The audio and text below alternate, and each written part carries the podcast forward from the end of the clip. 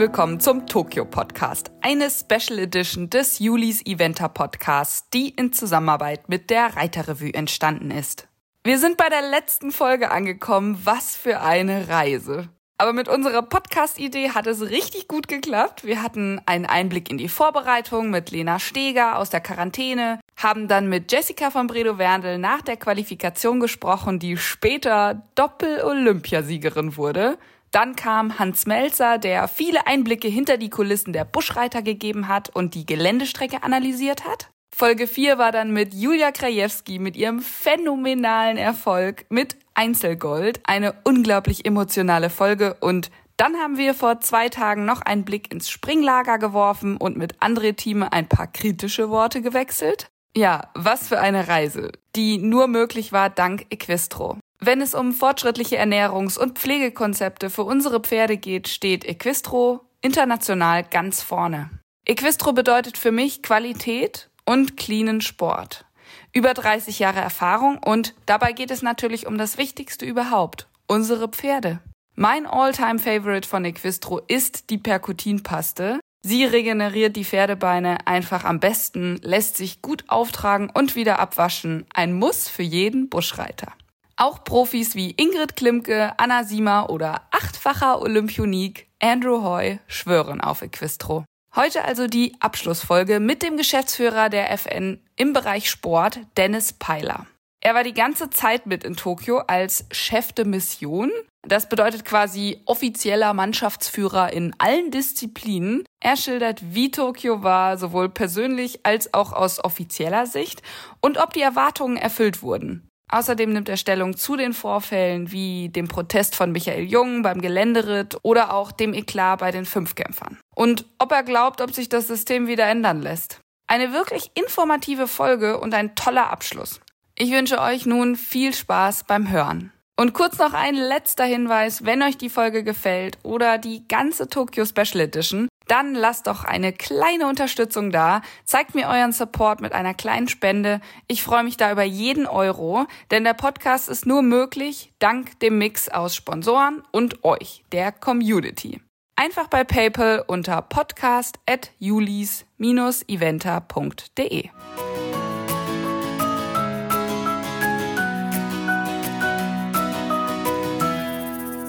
Ja, Dennis, ihr seid ja schon wieder am Flughafen auf dem Rückweg nach Deutschland. Wie lange warst du denn jetzt in Tokio und wie schnell ging's doch um am Ende? Wir waren jetzt äh, ziemlich genau vier Wochen hier in Tokio äh, von der Teamführung und auch von großen Teilen des Unterstützungspersonals. Und ich gebe zu, ich bin jetzt froh, dass es auch zurückgeht. Ja, das ist auch echt eine lange Zeit. Was hattet ihr denn als FN für Erwartungen? Also grundsätzlich äh, war unser erstes Ziel, alle heil und gesund hin und wieder zurückzubekommen. Mhm. Und weil wir unter ganz besonderen Herausforderungen hingeflogen sind. Und das war auch organisatorisch im Vorfeld ja eine besondere Herausforderung. Und da sind wir jetzt rückblickend sehr froh, dass das geklappt hat. Sportlich gesehen äh, dürfen wir, glaube ich, sehr zufrieden sein. Wir haben jetzt drei Goldmedaillen, eine Silbermedaille äh, mit Gepäck.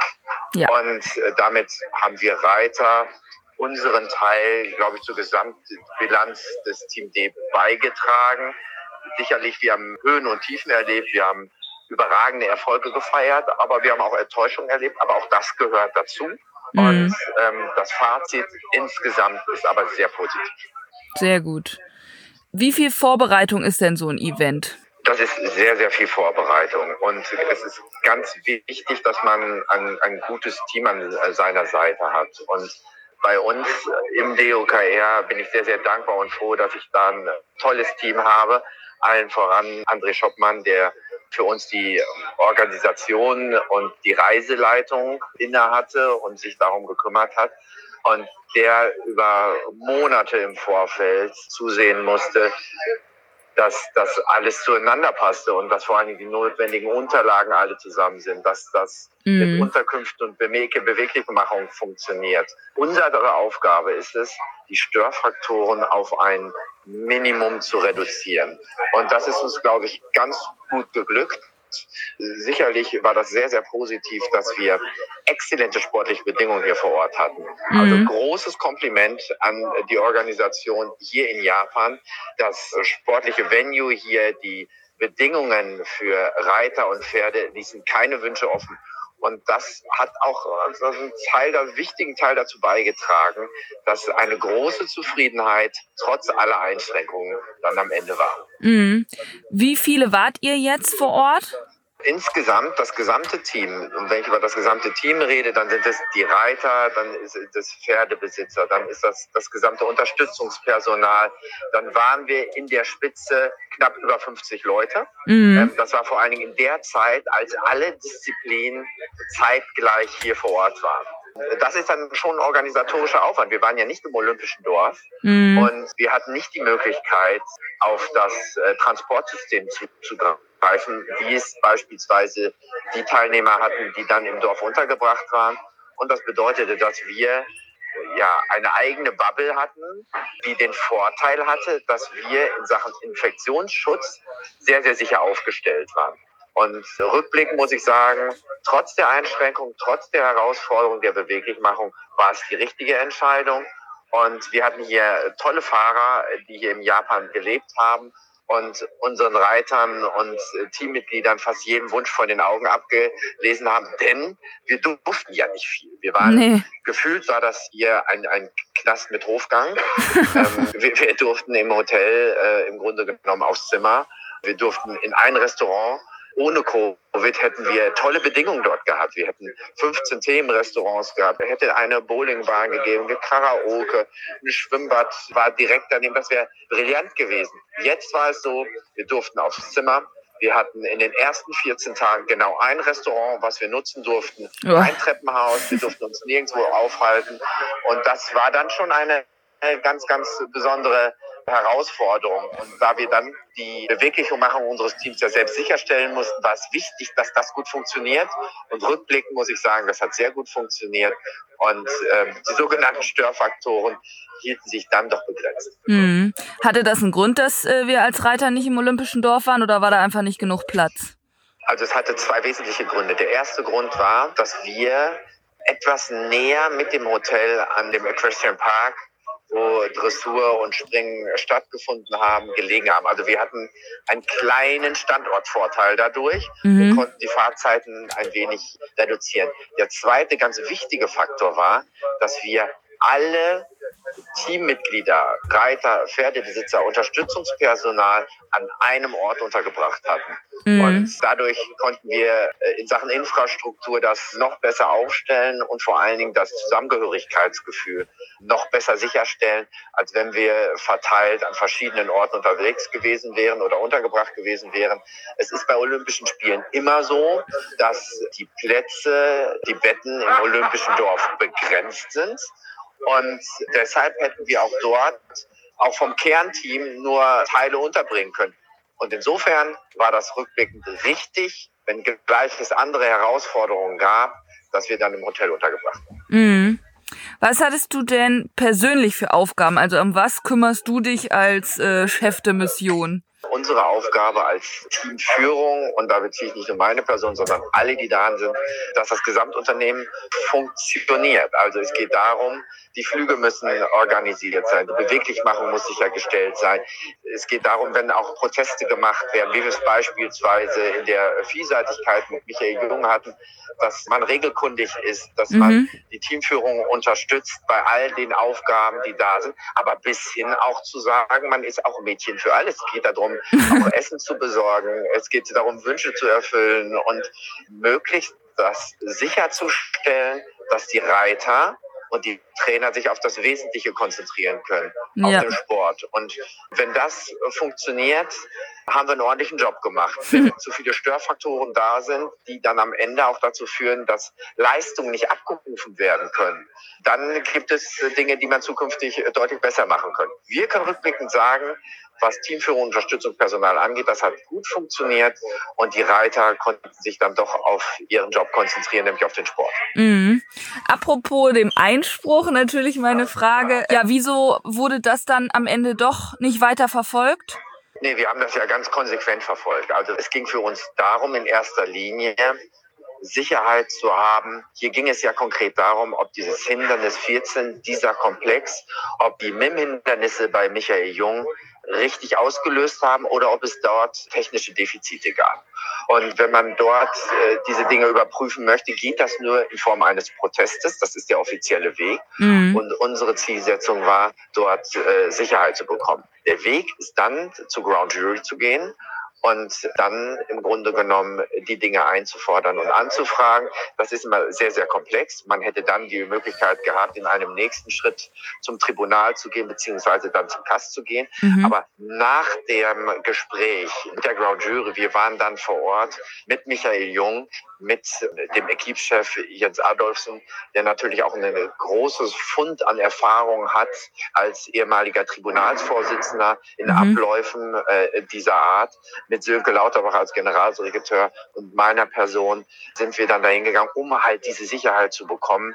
War das alles richtig, was da angebracht war oder nicht? Und wir sind rausgegangen, der Protest wurde ja abgewiesen und wir hatten aber die Sicherheit, dass diese MIM-Hindernisse direkt von Michael Jung ausgetauscht worden sind. Mhm. Und damit war klar, dass der Einspruch keine Chance auf Erfolg hatte. Wir hatten aber die Sicherheit und haben deshalb in Abstimmung mit dem Reiter dann entschieden, nee, das brauchen wir nicht weiter zu verfolgen. Mhm. Mhm. Wart ihr trotzdem, ich meine, dieses Hindernis hat ja echt oft ausgelöst, ne? Aber man ist dann trotzdem ja ein bisschen machtlos am Ende, ne? Weil es wurde ausgetauscht und dann, ja. Absolut. Also, aber die Regeln sind eindeutig. Die ja. äh, Regeln sagen, löst das Hindernis aus, gibt es elf Strafpunkte. Das Regelwerk fragt nicht, warum ist das eigentlich passiert? Hat er nur touchiert oder hat er das richtig umgeholzt? Das fragt das Regelwerk nicht ab. Hier ging es nur darum, zu überlegen, gab es in irgendeiner Form Defizite an, an diesem Hindernis, hat äh, das Hindernis eigentlich den eigentlichen Sinn erfüllt. Wenn wir rangehen, sagen, die Hindernisse in der Vielseitigkeit sollen Unfälle verhindern. Sie sollen im richtigen Moment das Richtige tun. Und hier konnte man durchaus hinterfragen, wenn es fällt wie ein Springhindernis und das drei, vier Galoppsprünge später, ist der eigentliche Zweck, nämlich die Verhinderung eines Unfalles, so erfüllt. Aber das ist am Ende eine philosophische Frage ja. und nicht eine Frage des Regelwerkes dann hier vor Ort. Mhm. Das sind Dinge, die jetzt auch gemeinsam mit der FEI zusammen im Nachgang nochmal auf den Prüfstand gestellt werden müssen. Und wir müssen schauen, passt das eigentlich? Machen die Hindernisse mit den äh, Sicherheitssystemen, die dran sind, so das Richtige? Die erste äh, Aufgabe ist erstmal Unfälle zu verhindern. Und wie dann mit Strafpunkten zu verfahren ist, das muss sicherlich nochmal nachbereitet werden. In diesem Fall hat es jetzt Michael Jung getroffen. Das war ganz bitter. Er war auf Goldkurs, mhm. wäre der ja auch absolut da noch auf Goldkurs unterwegs gewesen oder auf Medaillenkurs unterwegs gewesen. Das war jetzt in unserem Fall bitter. Aber eigentlich, und das muss man auch ganz klar sagen, wollen wir, dass der Sport sicherer wird. Wir machen in ja. Deutschland ganz viel dafür, dass das passiert. Und das muss das oberste Ziel sein, den Vielseitigkeitssport so sicher zu machen wie möglich. Und lieber es löst einmal mehr aus. Ja, es trifft dann vielleicht mal im Wettbewerb ähm, den, den sportlichen Erfolg, als zu sagen, es löst nicht aus und ein schwerer Unfall hätte verhindert werden können. Ja. Ähm, insofern ähm, glaube ich, sind wir insgesamt im Vielseitigkeitssport absolut auf dem richtigen Weg. Man muss jetzt eher nochmal überlegen, wie gehen wir in der Bewertung, wie gehen wir mit Strafpunkten um. Da sind sicherlich auch für die Zukunft auch international noch ein paar Hausaufgaben zu machen. Mhm. Gab es für dich denn persönlich bei diesen Spielen einen schönsten Moment? Wir hatten ganz viele schöne Momente. Also es war sehr berührend, die Küren unserer Dressurdamen von, von Jessie Wernde als auch von Isabel Wert das waren ganz, ganz tolle Gänsehautmomente für alle Beteiligten. Für mich persönlich hat es mich sehr, sehr gefreut, dass das mit der Goldmedaille bei Julia Krajewski geklappt hat.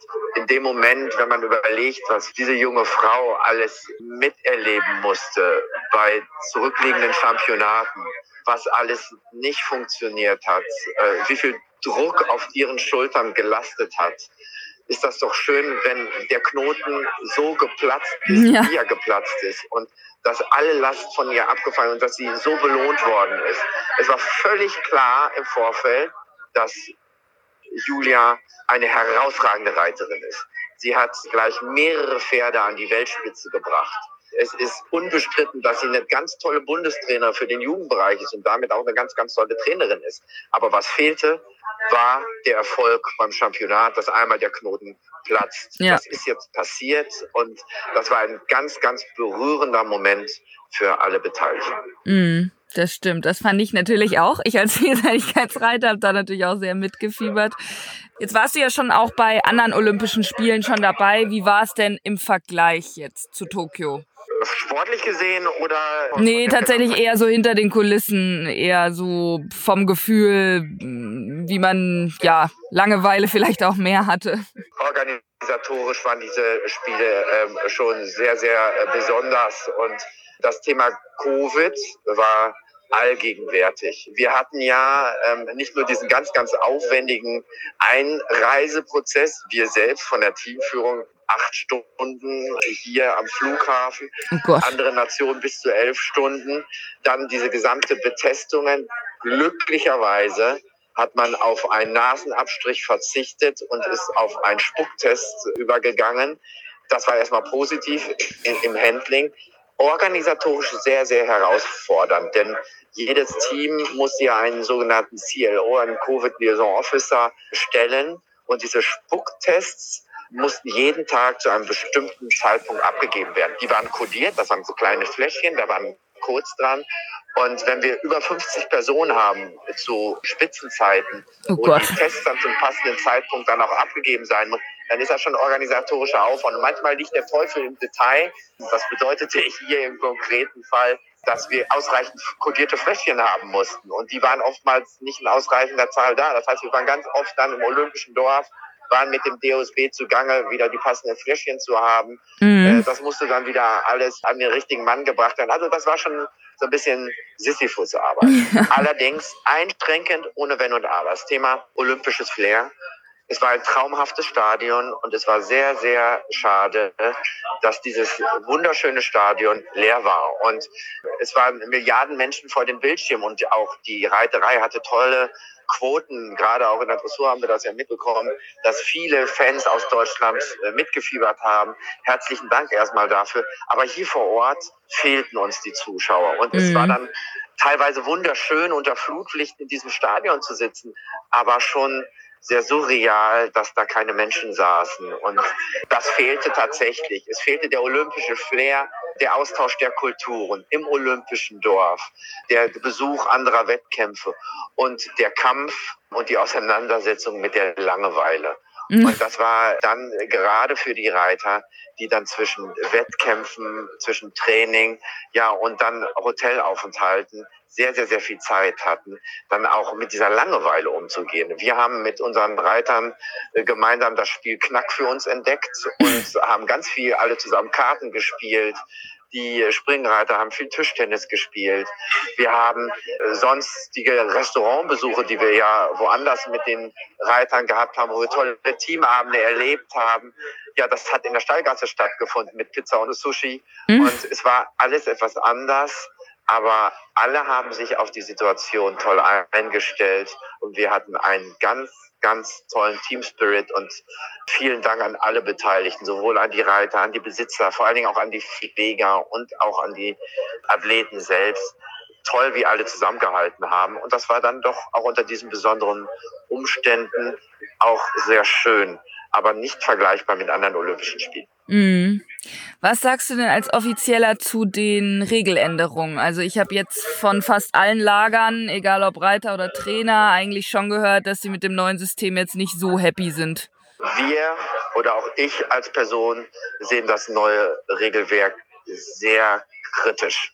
Was IOC und FII erreichen wollten, mehr Flaggen, wurde erreicht. Mhm. Die Zielsetzung, über äh, jeden Tag im Grunde eine Entscheidung herbeizuführen, und damit das Ganze medienwirksamer zu gestalten, wurde erreicht. Kein Streichergebnis zu haben, erhöhte natürlich äh, die Spannung.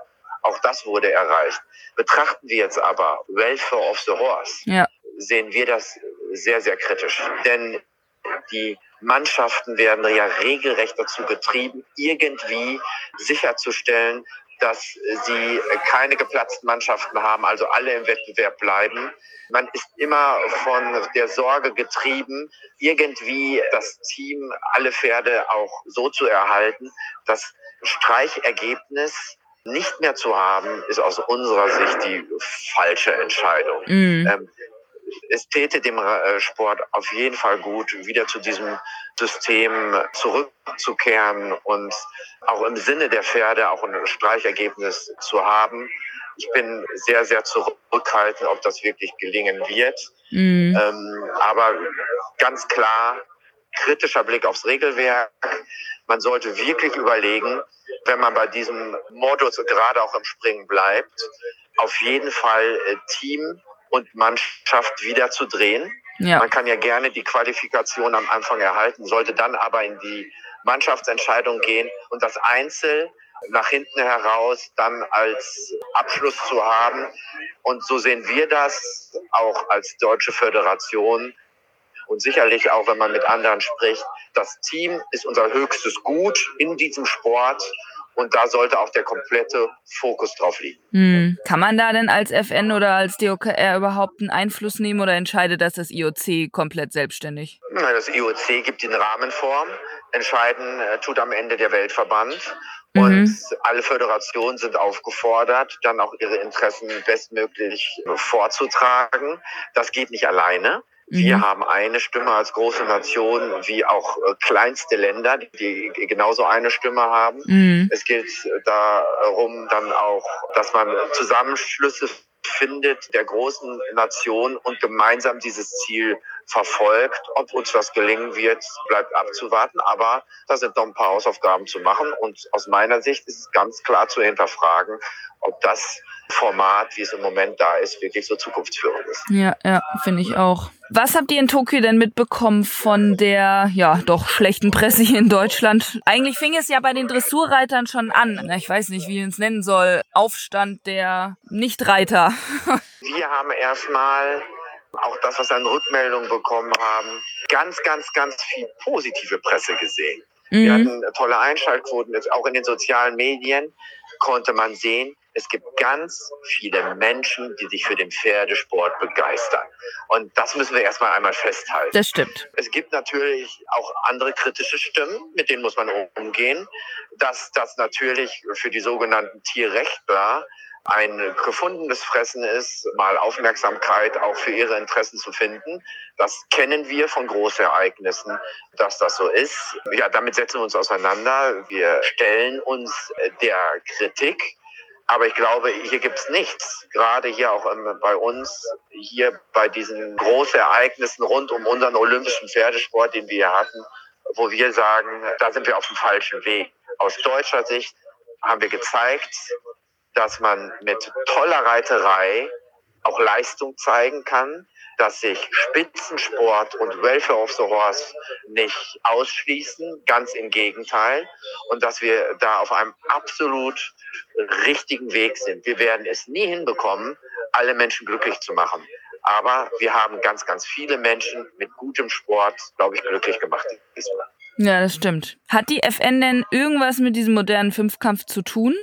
Eigentlich? Fällt das in irgendeiner Weise in den Zuständigkeitsbereich oder ist das komplett ausgegliedert? Das ist komplett eigenständig. Also verantwortlich ist der Weltverband für den modernen Fünfkampf. Das ist in keiner Weise Zuständigkeit der FN.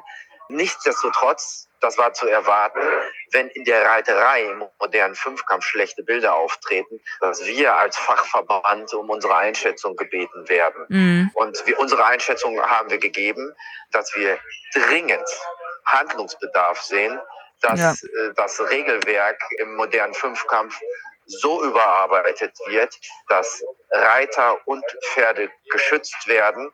Wir haben, das ist unsere Einschätzung, hier eine klare Überforderung gesehen mhm. und hier ist Handlungsbedarf. Und dazu können wir auch nur auffordern und zu ermuntern, dass dieser Weg gegangen wird. Ansonsten muss sich der moderne Fünfkampf überlegen, ob der Pferdesport dort überhaupt noch richtig aufgehoben wird. Ja. Aber so darf das da nicht weitergehen. Nee. Das stimmt, das stimmt. Ja, ich bin am Ende meiner Fragen angekommen. Ich glaube, du hast schon sehr viel gesagt zum allgemeinen Fazit, dass ihr sehr zufrieden seid. Was nimmst du jetzt so mit für die Zukunft, vielleicht für die nächsten Spiele in drei Jahren? Ich nehme mit, dass wir in allen drei Disziplinen gut aufgestellt sind. Wir haben viel Potenzial, auch wenn wir das Potenzial nicht haben abrufen können. Stichwort Springen an der Stelle, wo wir gesagt haben, es war sicherlich enttäuschend, wie die Ergebnisse am Ende waren. Aber wir haben trotz allem viel Potenzial gesehen, insbesondere auch dann in der ersten Runde des Nationenpreises. Und darauf müssen wir aufbauen. Wir müssen jetzt die Europameisterschaften nutzen, um auch neue Paare zu identifizieren, die Championatserfahrung sammeln sollten und sammeln müssen. Das müssen natürlich jetzt die Ausschüsse, die Trainer selbst entscheiden, wie sie jetzt damit umgehen. Aber es ist eine Chance, die wir nutzen können. Nächstes Jahr stehen die Weltmeisterschaften an. Das bedeutet, für uns geht es um die Qualifikation, um das Lösen der Quotenplätze für die Olympischen Spiele in Paris. Unsere Trainerverträge laufen jetzt alle aus. Wir werden uns jetzt im Herbst hinsetzen und gemeinschaftlich überlegen, wie sieht unsere Struktur aus für die Zukunft. Ich finde hier, all unsere Trainer haben einen herausragenden Job gemacht und nicht nur hier vor Ort, sondern auch im Vorfeld. Aber wir müssen insgesamt überlegen, wie machen wir unsere Gesamtstruktur äh, auch zukunftsfähig, dass wir auch nachhaltig erfolgreich bleiben mit dem Pferdesport. Wir waren hier die erfolgreichste Nation im Vergleich zu allen anderen äh, Nationen im Pferdesport. Wir waren die erfolgreichste Sportart im Vergleich zu allen anderen Sportarten. Oh. Und darauf sind wir stolz. Mhm. Äh, wir sind glücklich, äh, wie das am Ende ausgegangen ist. Aber das ist kein Grund, sich auszuruhen. Die Arbeit beginnt jetzt wieder von vorn. ja, sehr, sehr schönes Schlusswort. Vielen, vielen Dank für deine Zeit. Sehr gerne. Jetzt steht der Heimflug an. Jetzt heißt es sich ein bisschen erholen und dann geht's mit Vollgas in die Europameisterschaften. Und dann beginnt die Vorbereitung für die nächsten großen Events. Genau, alles klar. Kommt gut nach Hause und heil an. Vielen Dank und viele Grüße aus Tokio nach Deutschland.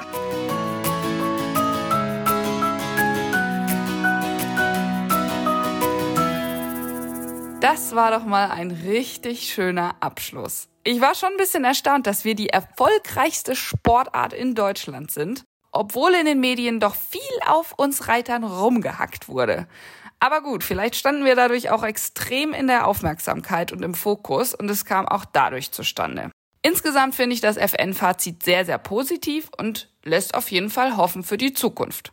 Die nächsten Olympischen Spiele sind ja auch schon in drei Jahren in Paris durch die Verschiebung von Tokio. Und das ist gar nicht mal so lang. Ich glaube, bis dahin haben wir alle noch eine Menge Arbeit zu bewältigen. Ich mach's heute kurz. Mir hat der Equistro Tokyo Podcast wirklich super viel Spaß gemacht. Ich habe so viel mitgefiebert bei allen Disziplinen und ich war so nah an den Reitern dran, wie ich es mir immer wünsche. Wenn ihr die anderen Folgen noch nicht gehört habt, hört auf jeden Fall noch mal rein. Es ist nicht nur so, dass man es hören kann, wenn es noch aktuell ist, ich finde, man kann bei jeder Folge irgendwie ein bisschen was für sich mitnehmen, für sich als Reiter, für die eigenen Pferde und so weiter. Das ist mir ja persönlich auch immer sehr wichtig. Und ansonsten sage ich mal, vielen Dank fürs Hören, vielen Dank für euren Support. Ihr seid echt eine Wahnsinns-Community. Ich freue mich immer sehr über neue Bewertungen auf den Podcast-Portalen und natürlich Erwähnungen bei Social Media, damit noch viel mehr Leute die Chance haben, den Julis Eventer Podcast zu entdecken. Es geht bald weiter hier, denn das Bundeschampionat steht vor der Tür und ich hoffe, wir machen da weiter mit der Jungpferdereihe mit Anna Siemer. Bis dahin, wir hören uns ganz bald. Bleibt gesund.